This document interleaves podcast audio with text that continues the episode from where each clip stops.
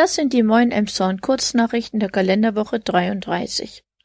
Das Polizeirevier Emshorn erhöht in den kommenden Wochen die polizeiliche Präsenz rund um den Bahnhof Emshorn und führt dabei auch wieder anlassunabhängige Personenkontrollen im Umfeld des Bahnhofs und des angrenzenden Steindammparks durch. Ziel der Präsenzerhöhung ist die Eindämmung der im genannten Bereich stattfindenden Kriminalität. Emshorn singt kommt nach Corona-Pause wieder zurück.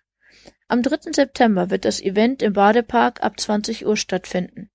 Alle Infos zur Veranstaltung und den Tickets gibt es unter www.emshorn-singt.de. Emshorn soll Fahrradstadt werden. Unter diesem Motto reichten SPD, Grüne und Linke einen Antrag im Ausschuss für kommunale Dienstleister ein. Dabei ging es um den zügigen Ausbau von Velorouten, die auch stark gefördert werden. Ein genaues Konzept soll von einem externen Büro erstellt werden, um die Kapazitäten im Rathaus nicht zu überlasten. Am Freitag, den 20. August, kam es erneut zu einem Großeinsatz der Polizei Emshorn.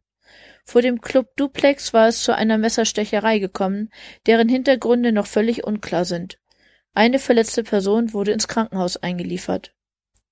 Eine schöne Meldung zum Schluss. Die am Sonntag verschwundenen Labrador-Welpen der Familie Cetin wurden einen Tag später im Tierheim abgegeben. Noch ist unklar, ob die Tiere selbst entwischt sind oder geklaut wurden. Klar ist nur, dass sie wieder da sind